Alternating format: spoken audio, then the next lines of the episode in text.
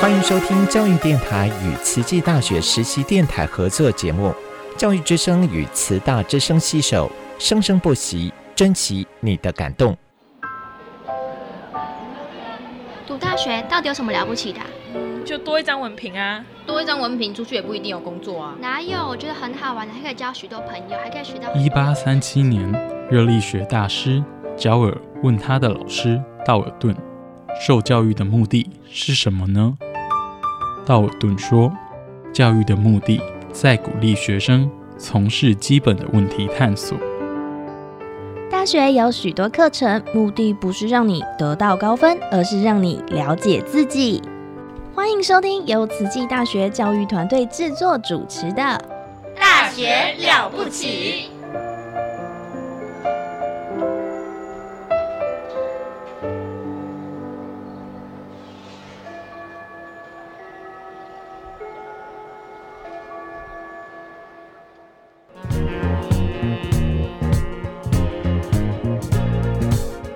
嗨，大家好，这个节目叫做《细菌漫播》，专门聊你不知道的细菌事。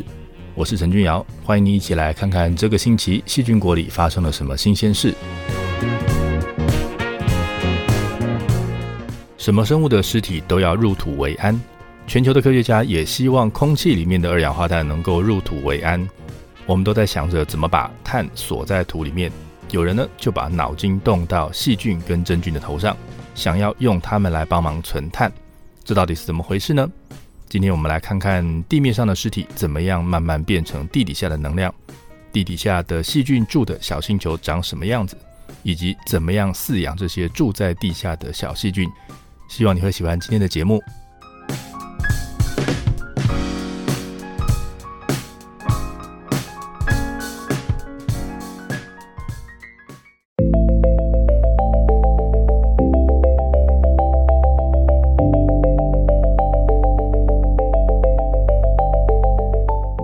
尸体要埋进土里，就算没有人埋它，它也是会放在土上烂掉，然后呢跟土合而为一。那在这个过程里面，是微生物来慢慢的分解尸体，把尸体拆解成碎块。那他们也会把细胞切开，然后让细胞里面还能够被使用的养分可以流出来。再来，他们继续用酵素把这些养分变成容易吸收使用的小分子，然后吸收进自己的细胞里面来使用。那这些分解出来的养分呢，也会慢慢扩散到四周，让其他土壤里面的生物可以一起来用。这件事在自然界里面超重要的，因为这个过程呢，可以把死掉生物身体里面的养分跟能量释放出来，那重新给其他生物来使用。这个呢是大自然的回收机制。那这个重要的机制呢，主要是在土壤的表层发生的。你大概不知道土壤还有分层。研究土壤的人会去挖一个土坑，然后看土壤剖面。那这个土壤剖面的意思呢，就是你去挖一个半个人深的坑，然后呢，人站在那个坑里面往两边看。那这样子呢，你就可以从侧面去看土壤的结构。你可能会以为土壤是整片都像曼特宁那样子的深咖啡色，或者是黑色的，其实完全不是这个样子的。前面说到的土壤剖面，你如果有机会去观察的话，你会发现。土壤会分层，你会看到一层一层是不一样的颜色、不一样的结构。那在最上面的那一层呢，通常都是黑色的。那里面你还能看到有各种碎掉、烂掉的植物尸体，还有杂草或者是作物，有密密麻麻的根会布满这一层。那前面我们提到这个土壤的重要功能是让尸体分解，那其实就是在这一层进行分解的。那再往下一层呢的颜色没有那么深，看起来呃比较像是上层的那个黑色物质被雨水冲洗下来，然后往下渗啊，所以越往下面就颜色越来越淡，所以呢就可以让下面的土层逐渐被这些养分染成咖啡色。那继续再往下呢，就常常会看到了黄土层，好，那因为没有被上面污染，那它没有被染色，所以呢它就是维持土壤原来的颜色，那就比较偏那个。呃，组成土壤的矿物的那个颜色哈，所以偏黄色。那那个尸体的腐烂到这个养养分回收的这个过程哈，大部分就在最上面的那层黑色层就会完成。那我们刚刚说这个微生物会打破植物的细胞，然后让细胞里面的养分可以流出来。那这些原本在细胞里面的养分，当然大部分都是可以溶在水里面的养分，所以它才有办法在细胞里面流。那因为它可以溶在水里，所以水就可以带着这些养分跑来跑去。那因为溶在水里面，所以它有可能会被植物的根吸收，有可能会被呃这个水带到更深的地底下去。那，如果下个雨的话，这些养分也有可能会被水带走，然后从这个表面流到隔壁的小溪，好就就离开了哈。那那些不能够溶在水里面的养分呢，大部分是比较大的结构，哈，比较难分解，所以呢就会留在原地。那这些东西呢，像是这个植物的纤维素啊，或者是木质素等等这些东西哈。那这些东西的结构呢，因为比较复杂哈，所以需要这个细菌，它比如它有很多的酵素可以用，它才有办法去拆解这样一个复杂的结构哈。那如果在那个地方的微生物大家都没有本事吃的话，那这些物质就会比较容易在土壤里面就一直留在那个地方了哈。那这些东西通常都结构都很大哈，所以所以比如你在挖土的时候会看到很多还没有烂完的植物纤维哈，那它当然比细菌大非常多哈，那这就是这个例子。那因为它们比细菌还要大，所以就上面可能附了很多细菌跟真菌哈，就附着在这些东西的上面。那这些微生物呢，就会贴在这些纤维上面住哈，那或者是就把它当做食物来吃哈。所以它其实是一个维持土壤里面这个微生物存活的一个很重要的的养分哈。那这些在土里腐烂的这些植物纤维呢，分解以后，它形成的各种分子、小分子哈，再再加上这个微生物丢出来的酵素，全部聚成一大锅，乱七八糟发生反应之后呢，就会形成一些黑黑黏黏烂烂的东西啊，这些东西呢就叫做腐殖质。好，那这些植物纤维跟腐殖质呢，因为它们就难分解嘛，所以它就会在土壤里面停留一段比较长的时间。好，所以你平常挖土的时候，你看到的就是这些东西。那现在大家都想要在土壤里面多存一点碳哈，那大家讲的碳呢，其实就是含有碳的这些有机分子，那它们的量如果变多的话呢，土壤就会变得比较好，那植物就会长得比较开心。在古早地球上，尸体变成植物纤维，然后呢再变成腐殖质，再回来照顾植物。哈，那这个世界一直都是用这样的方式在循环的。那意识到人类出现之后，然后有了大量的农耕行为，那这个行为呢开始慢慢去影响哦，破坏到这个循环的运作。哈，那我们等一下再往下面继续谈。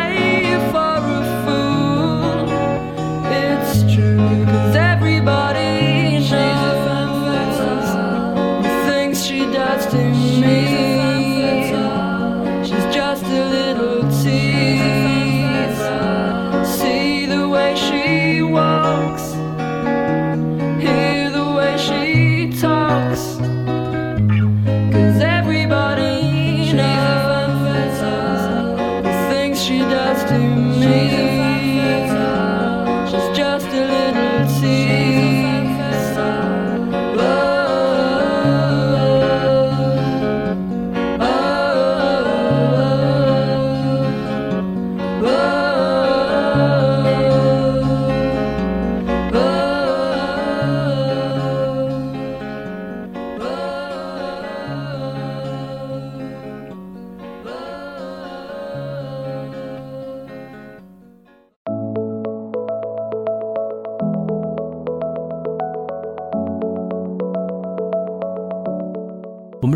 全球暖化的元凶是温室气体然后，它们让地球吸热快、放热慢。那温室气体里面的这个二氧化碳跟甲烷，因为刚好是细菌代谢的最终产物，所以细菌对全球碳循环以及暖化来说都是重要的角色。我们想要把碳存到土壤里面，用植物纤维或者是用腐殖质的样貌保留起来，不要变成二氧化碳，不要变成甲烷，不要让它们从土壤里面飘出来，让地球变热。那但是呢，要怎么做才能够达到这个目标？好，那这个是现在让很多科学家跟官员的头也变热的问题。哈，那既然这个土壤里面碳会被微生物代谢变成二氧化碳跟甲烷，那我们现在需要把它们锁在土里面，不要改变。那诶，那不就是直接把土壤里面的微生物下药，通通都杀光，这样不就好了吗？嗯，这样才不好呢。那我解释给你听。土壤里面的微生物有很多种，那它们平常在代谢会分解东西，然后产生一大堆各式各样只有它们自己才知道的物质。好了，这些物质呢把土粒粘在一起，那这些东西呢会吸引其他的动物来这里吃东西，来这里住，来钻洞。好，那这些活动呢就造就了你现在看到的这些松松软软的泥土。所以，如果你今天用魔法让这边的细菌全部瞬间消失的话，那这些土就会全部粘在一起。那个土壤的结构呢就会崩坏，那土里面住的这些小动物会死掉，然后植物不能够去抽水分跟养分会死掉，然后植物死了以后，地面上的动物，包括我们人类，也就只能跟着死掉。所以看起来我们只能跟这些土壤里面的微生物共存哈，你没有办法消灭它们的。那前面我们也提到说，这个土壤里面的有机养分，然后有的是水溶性的，所以这些养分会跟着水跑来跑去。那那些不溶于水的这些养分呢，比较可能会乖乖留在土里面。那我们就来看看这些不溶在水里面的养分了。那这些有机物呢，主要两种类型哈。那一种呢，就是植物的碎屑，或者是这些碎屑的碎屑啊。那它们本质是从植物来的啊。那上面可能会有一些贴在上面，准备要吃它的微生物附着在上面哈。那另外一类呢，是从石头碎裂而形成的这些矿物颗粒哈，就土像土土粉哈。那这些本质呢，它是矿物哈。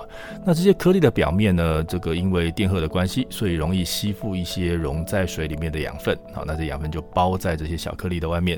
那这些养分呢，包括了我们刚刚说的植物烂掉以后会流出来的这些养分好，那或者是呢植物的根分泌出来到土壤里面的一些养分哈。那这些养分呢，因为电荷相吸的力量的关系，所以就会粘在这些矿物颗粒的外面。那很多微生物呢，也就会贴过来，就附着在这些矿物颗粒上面。所以，如果你能够把自己缩小到细菌的大小，然后跑到土里面去的话，你在土里面应该会看到这些本质上是植物的碎屑球，以及本质上是矿物的养分球。然后这两种球上面呢，都住了很多的细菌跟真菌。嗯，这是一个地底下的这个星球系统。那如果我们今天想要把碳留在泥土里面的话，这些微生物都是关键。好，你想想看，哈，这边的微生物的数量非常的大，哈。那如果这些微生物呢都多呼吸一下，多吃两口养分的话，土壤里面的碳和那些有机物就会变少，哈。所以这样子，我们想要存碳的这个目标就很难达成了嘛，哈。那但是如果你今天有办法逼这些细菌多睡觉，好，那他们就少吃一点东西，少呼吸一点，好，那或许就可以多保住一点碳，哈。那怎么样让让这些微生物能够活着，然后又不要动呢？嗯，有一个可能的方法呢，就是靠创造一个适当的环境，哈。那这联合国在这这几十年来一直在推动好这个 no-till 的活动哈，就是希望呃这各地的农民呢能够在种田的时候不要大规模的犁田好，那背后用的其实就是这个原理哈，因为你犁了田翻了土哈，你就等于是让这个氧气会进到比较深层的土壤哈，那一般在那个深度呢的氧气没有这么多好，你翻了以后呢氧气就变多了，所以氧气变多了以后呢就叫醒了住在那里的细菌哈，叫他们赶快起来多吃多动多呼吸那。这样呢，就会多消耗掉一点土壤里面的碳哈。那从研究数据来看，全球在比较冷跟比较湿的地方，这个土壤里面能够留住碳的效果比较好。嗯，现在你知道是为什么了吧？好，因为冷嘛，所以呢，这个微生物的代谢比较慢，所以就用掉比较少的碳哈。那因为比较湿，所以氧气比较少，那所以这里的微生物呢，也就比较不能够利用这里的碳哈，所以。细菌的呼吸变少了，好，那自然这个碳就被保留下来了。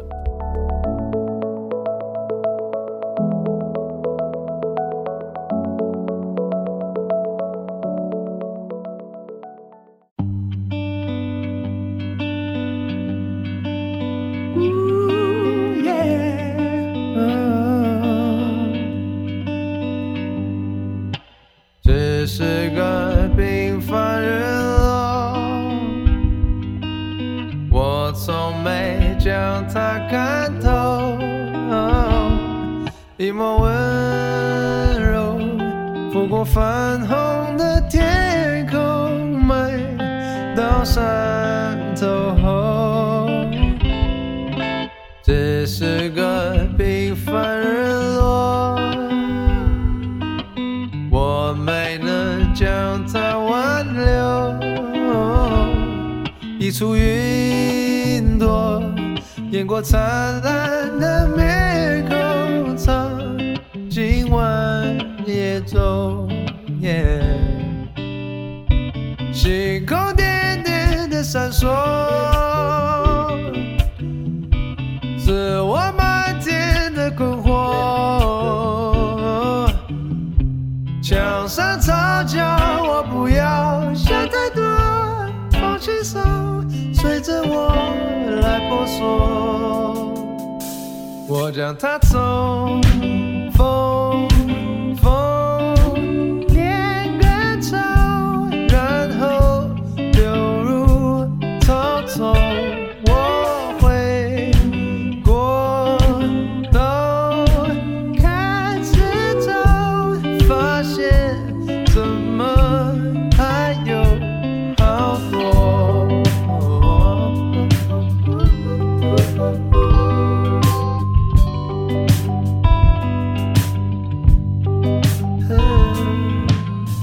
这是个平凡人。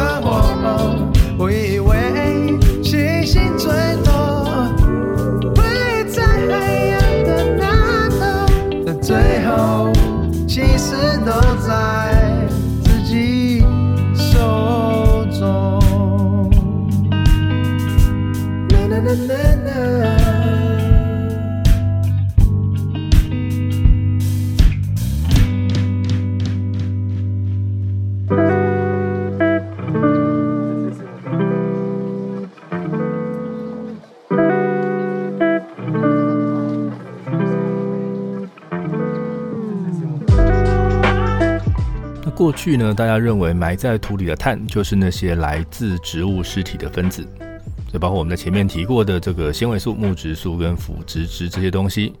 所以，当各国政府想要去增加土壤里面的碳含量的时候呢，用的策略也就是设法去让土壤里面的这些成分变多。不过呢，这几年的研究结果开始让人家注意到，嗯，土壤里面的碳并不是只有来自植物的那一部分才重要哦。微生物的细胞里面都是有机物，那土壤里面的微生物那么多，就测量一下那些存在微生物身体跟尸体里面的碳，嗯，可能还会蛮多的哦。好，那这一部分呢就被叫做 necromass，好，那意思就是存在微生物尸体里面的有机物。那真的去测量啊，从数量上来看，这些来自微生物跟微生物尸体的碳还真的是蛮多的哈，大概占了大概土壤里面的有机物的一半哈，所以真的是蛮重要的哈。过去竟然没有很认真的去去研究它，有点可惜。那在这边呢，这个真菌的贡献呢又比细菌略大一点，大概它的量是这个细菌的两倍哈。那既然这些来自微生物的碳占的数量这么多，那我们是不是也可以来试试看，去增加这些微生物的数量，然后这样就可以去增加土壤里面的碳含量呢？嗯，等你仔仔仔细一想呢，这个微生物是生物嘛，哈，它自己就会努力生长。所以如果我们希望变多，好像不用理它，它们反正为了自己就会努力的生长。所以搞不好这是一个比较容易的去增加土壤碳含量的方法。但是其实不是哦。这个因为微生物是活的哈，那你要让它的数量变多哈，当然是摆在那边它就会长。但是呢，你附近必须要养分哈，所以要有养分才有可能让微生物生长。那它的养分从哪里来呢？主要是来自这个土壤里面的植物的碎屑哈。所以如果只是鼓励它们生长，那它们的数量变多的时候呢，就代表植物的碎屑被吃掉的很多。所以这样一来呢，这个土壤里面的碳只是从这个原来的植物碎屑，现在变成了微生物哈，这样所以并没有比较好哈，只是换成了另外一个样子。所以呢，我们努力的方向就应该要变成说，怎么样让植物分解的时候放出来这些养分不要被水带走，然后尽量在那第一时间就会被微生物吸收，然后变成微生物的细胞，然后留下来。那到底要怎么样让微生物可以吃掉这些养分呢？这样呢，就要去。呃，让微生物跟养分能够搭配的起来。要让微生物能够赶快吸收这些养分，最理想的方法就是我们先搞清楚土壤里边有什么细菌，而且知道这些细菌喜欢吃什么，然后呢，就提供这些细菌它们要吃的东西，细菌就会开心长大。那不过你仔细想哈，你要在不同地方去做这件事情，就工作量其实很可怕哦，因为各地的细菌都不一样。好，你要先做户口普查，然后呢，你要帮他们定做餐点，好，这些事情太复杂了哈，应该是做不来的。那这个时候我们就可以回到大自然去找灵感。诶，大自然是怎么解决这个问题的呢？植物的根会分泌养分，这些养分会吸引无害的细菌来留在附近，所以植物的根放出去的东西一定是土壤细菌喜欢的。那不同植物的根为了要跟细菌做生意。所以它们分泌出来的东西虽然都是可以当养分的有机物，但是不同植物它用的配方不太一样。那这样一来，就会让每一种植物都能够在自己的根的附近养活一群不太一样的细菌。所以，如果我们能够增加同一个地方的植物种类，理论上呢，就可以多养活不同的细菌种类。在过去研究里面也发现说，土壤里面的碳含量跟植物的多样性有关，就证实了刚才我们讲的这个想法是对的。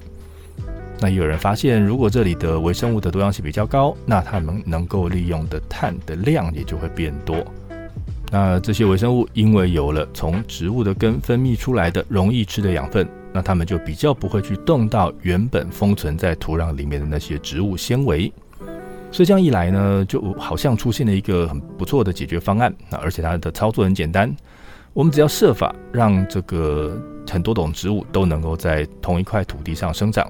就像田里面让多一点草来生存的话，那或许这个效果呢，就会像是帮微生物开了一条美食街，这里有各种不同的美食让他们选择，那会来这边的人就会变得比较多了。那以上的资讯呢，来自 Science 在二零二二年的一篇研究论文。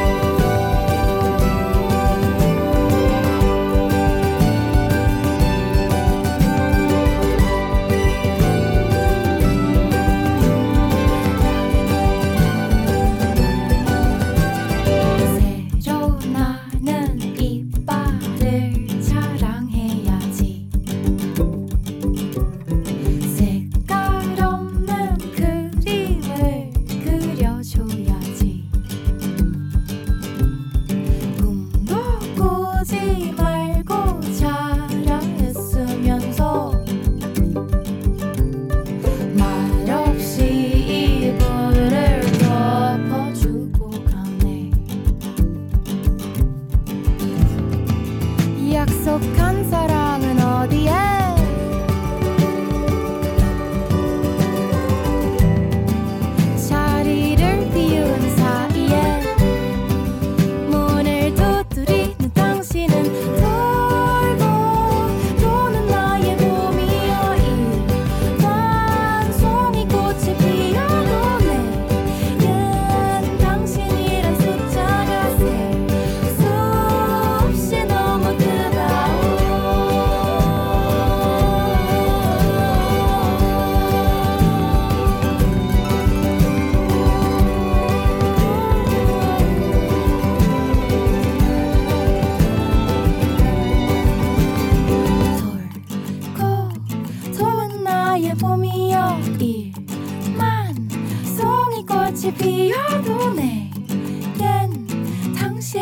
嗨，